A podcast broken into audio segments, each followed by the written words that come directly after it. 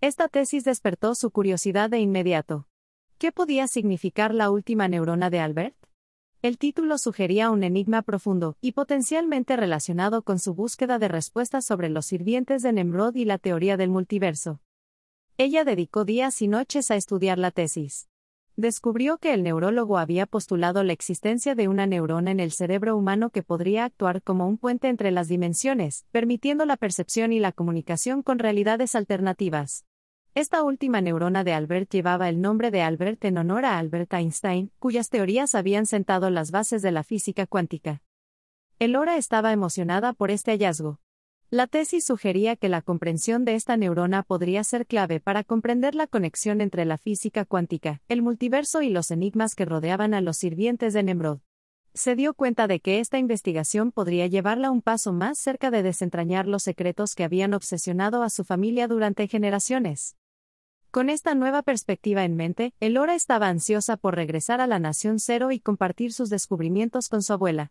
Sabía que la última neurona de Albert podría ser una yesa crucial en el rompecabezas de su búsqueda de la verdad. Elora había decidido buscar al neurólogo que escribió la tesis sobre la última neurona de Albert. Tras una investigación exhaustiva, finalmente lo encontró viviendo retirado en una pequeña casa a las afueras de la ciudad. Llamó a su puerta y un hombre mayor pero de mirada aguda y lúcida la recibió. Elora, con respeto, buenas tardes, doctor. Mi nombre es Elora y he estado investigando su tesis sobre la última neurona de Albert. Estoy intrigada por sus descubrimientos y me preguntaba si podríamos hablar sobre ello. Neurólogo, con una sonrisa sabia, buenas tardes, Elora. Estaba esperando este día. Adelante, por favor, entra. Elora entró en la casa del neurólogo y se sentaron en la sala. La atmósfera estaba llena de expectación y curiosidad.